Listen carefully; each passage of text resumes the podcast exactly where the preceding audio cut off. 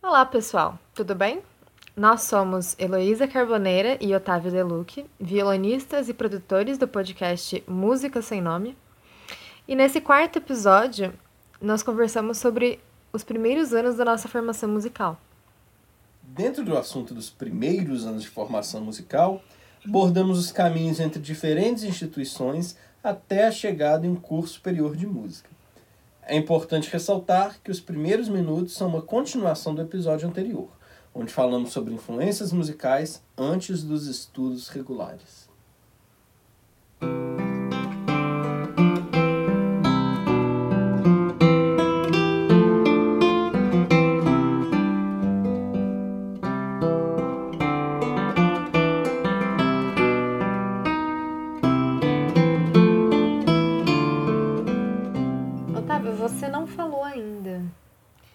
Quais foram as suas primeiras experiências musicais. Eu escutava música, assim, é, sem compromisso, basicamente, as minhas primeiras experiências musicais. E aí tinha essas influências, às vezes de, de, de um CD, de uma Malhação, que você descobria banda, de alguém que te dava um CD, uma compilação que já era quase que o futuro da playlist, né? Fez a compilação de duas bandas, eu escutei, não sabia o que que era, mas eu escutei. E amava isso tudo. Eu fui escutando, escutando, escutando, porque às vezes era o CD que eu tinha, e aí cada vez mais gostava do, do, do material daquilo, então eu cresci escutando Detonautas, CPM 22, Capital Inicial, White Snake. eh, Aí tinha uma parte da minha mãe que ela adorava Alcione, Jorge Aragão.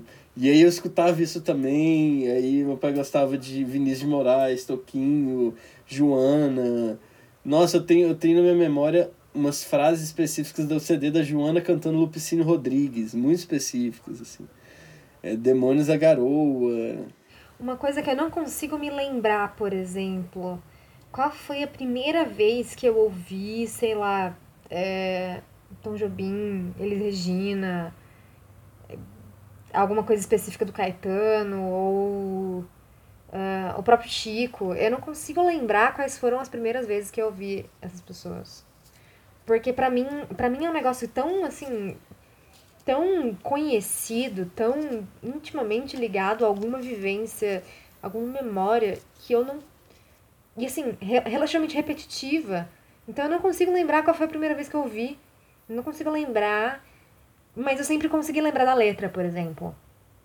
O que é um negócio muito, muito, muito complexo pra mim, sabe? Aham. Eu ainda tenho muito hoje aquela, sabe aquela sensação que você escuta uma música e você fala, eu tenho certeza que eu conheço essa música, mas eu não sabia de onde que era, nome. Eu até hoje ainda tenho, assim, mesmo depois de ter desmistificado muita coisa que eu ouvi, assim. E aí depois de escutar muita música e tal, tinha muita música diversa, e também tinha os funks, como eu comentei, da época da rádio, né? Tinha música eletrônica, tinha coisa tipo Paulinho da Viola, enfim, eh, tinha de tudo. Eu lembro que tinha uma época que eu cismei, eu falei do Bruno Marrone, né? tinha uma época que eu cismei com o LS Jack, então eu escutava aquela música Ô Carla. Nossa! LS Jack me traz uma memória tão, tão, tão específica. Antigamente tinha aquelas, aquelas revistinhas de, de violão, né? Hum, Então, eu acho que eu já. Eu não lembro exatamente de quando era, mas eu tinha uma Xerox que tinha uma música específica que eu não lembro qual era, do Alice Jack, com a cifra bonitinha e a letra embaixo, assim, igual hoje tem o Cifra Clube, só que na época de revistinha, né? E eu já sabia um acorde ou outro, então eu acho que já era uma coisa que eu meio que tava aprendendo a tocar, assim. Eu não consigo lembrar nem quantos anos eu tinha, nem quando era isso. Mas ainda deve existir em algum Sim. lugar esse papel lá em Do casa. LS Jack eu lembro que eu tinha uma memória muito específica daquela música, ou eu não sei nem se chama assim, mas é aquela que falou Carlo, não sei o que lá, não sei o que lá. É essa mesma. Eu escutava essa música doidado, até que um dia eu descobri que eu tinha uma vizinha que chamava Carla.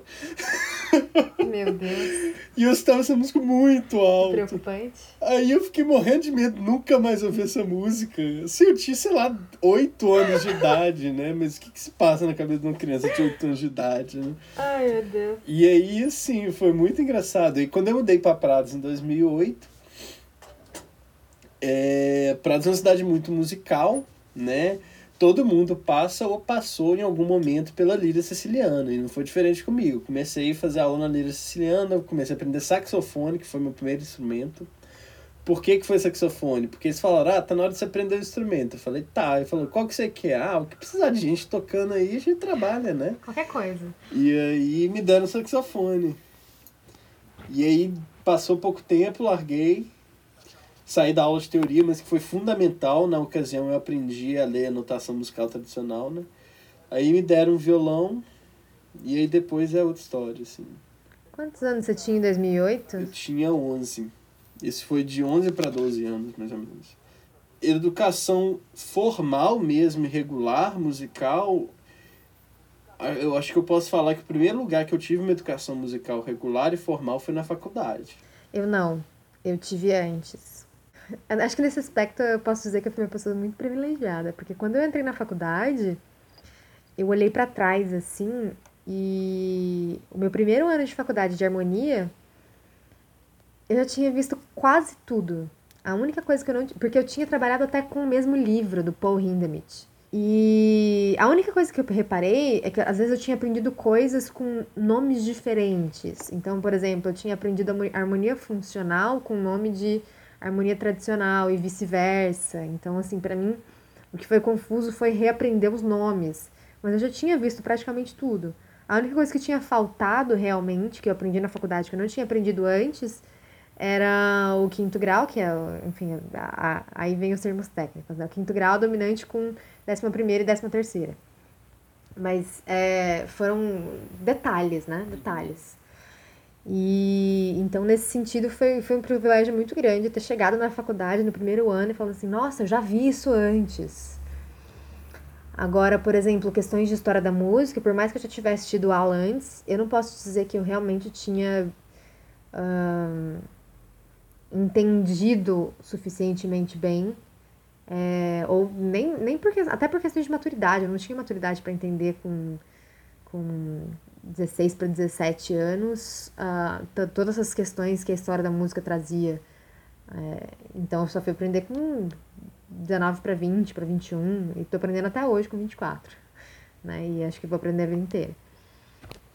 Mas, então, com 12 anos eu entrei na escola regular, né, de música, no conservatório. Então eu passei seis anos estudando pelo menos umas seis horas por semana nesse conservatório. Então era aula pra caramba, era teoria, era percepção, era harmonia, era instrumento, era aula de instrumento hindu, era música de, é, música de câmara, né, que, que era prática de conjunto. Então, era muita aula, uhum. muita aula. E muitas horas passadas dentro do mesmo dentro do mesmo lugar. Então, esse desenvolvimento foi bem legal. Isso que eu ia perguntar, assim, você falou que você começou né, no conservatório e aí o que eu ia perguntar era justamente isso, você já até meio que respondeu. Como que funcionou o caminho do conservatório até a faculdade, por exemplo, né? Hum. Quando eu comecei a fazer conservatório, eu era muito nova. Comecei com 12 anos. Minha mãe falou, escolhe um instrumento. Aí eu falei, violão. Aí eu entrei no, no conservatório com um instrumento super velho, que inclusive tá lá em casa até hoje, não aqui na minha casa, na casa dos meus pais. Um, que foi um instrumento que minha mãe comprou para ela quando ela tinha 15 anos, porque ela queria aprender a tocar violão. Então, é um instrumento bem antigo. E aí eu escolhi, falei, violão. Só que com 12 anos eu não tinha a menor noção de que era a faculdade de música que eu queria fazer. Então, eu demorei. Como, como era um tempo longo de curso, e eu terminei o, o curso de violão lá, o técnico, eu terminei o curso com 17. Eu comecei com 12 e terminei o curso com 17, uhum. para 18. Então, eu fui decidir que eu queria fazer uma faculdade de música com Sim. quase 19, com 18 anos. 17 para 18 também. Eu terminei o curso técnico pensando, ah, eu vou fazer uma faculdade de alguma coisa Na época eu achava que era arquitetura. E depois que eu terminar a faculdade, aí eu estudo música com um pouco mais de seriedade, porque aí eu vou ter, sei lá, um, um emprego fixo, enfim. E aí eu cheguei no primeiro ano da faculdade e falei, opa, não, pera. Se eu não estudar música agora, nunca mais. E aí eu falei, tchau. Vou pra música. Que ótimo. E você, Otávio, como é que foi da lira pra, pra faculdade? Da lira pra FSJ. Foi uma confusão, na verdade.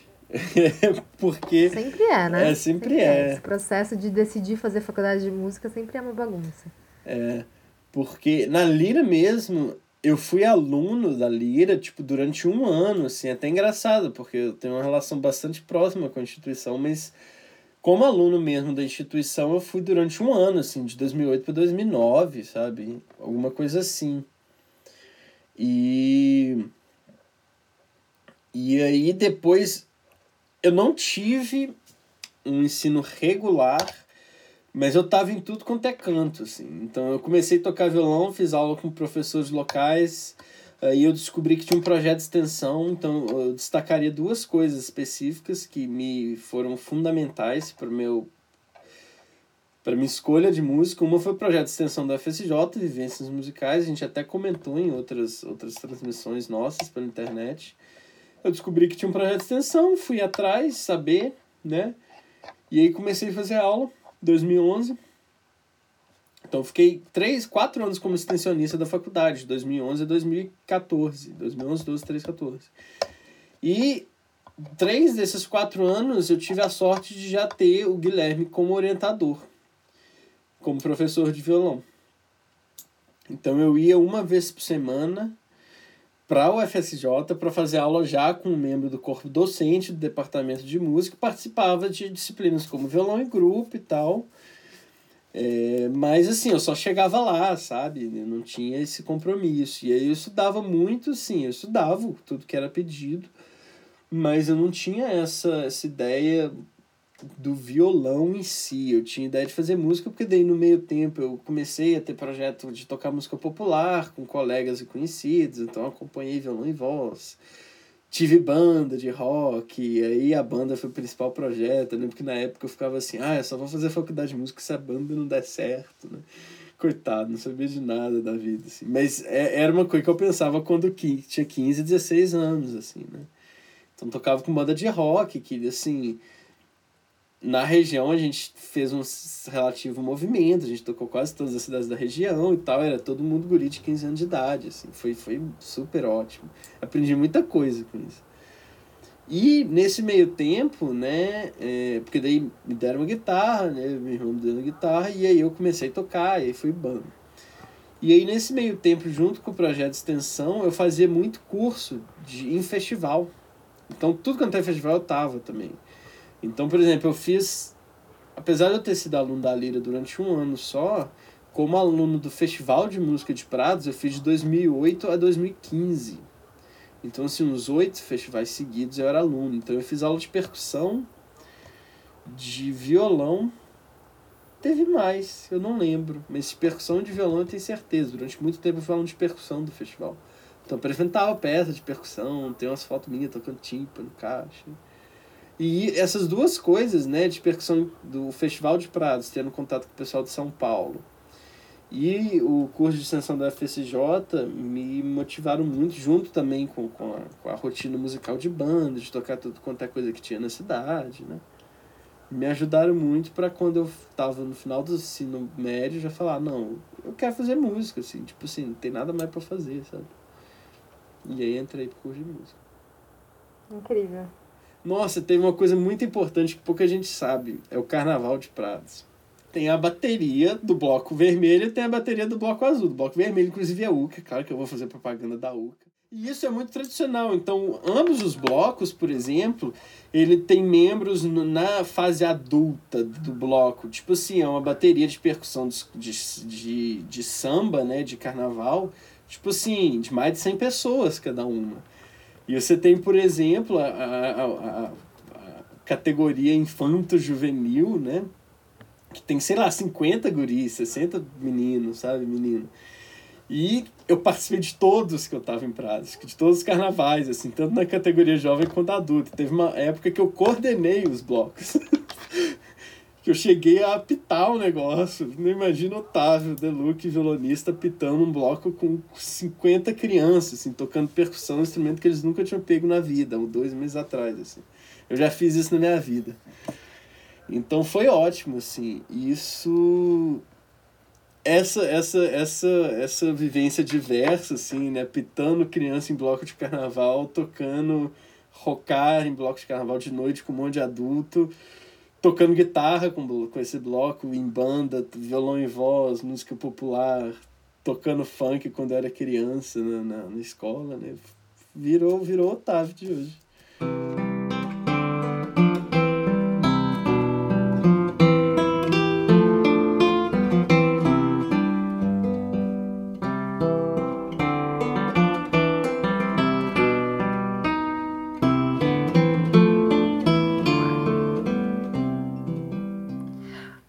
acabou de ouvir o quarto episódio do podcast Música Sem Nome, produzido por Heloísa Carboneira e Otávio Deluque. Se você gostou, compartilhe com um amigo ou amiga, da área ou não. E se tiver alguma sugestão, envie para musicasemnomepodcast.gmail.com. Obrigada pela audiência.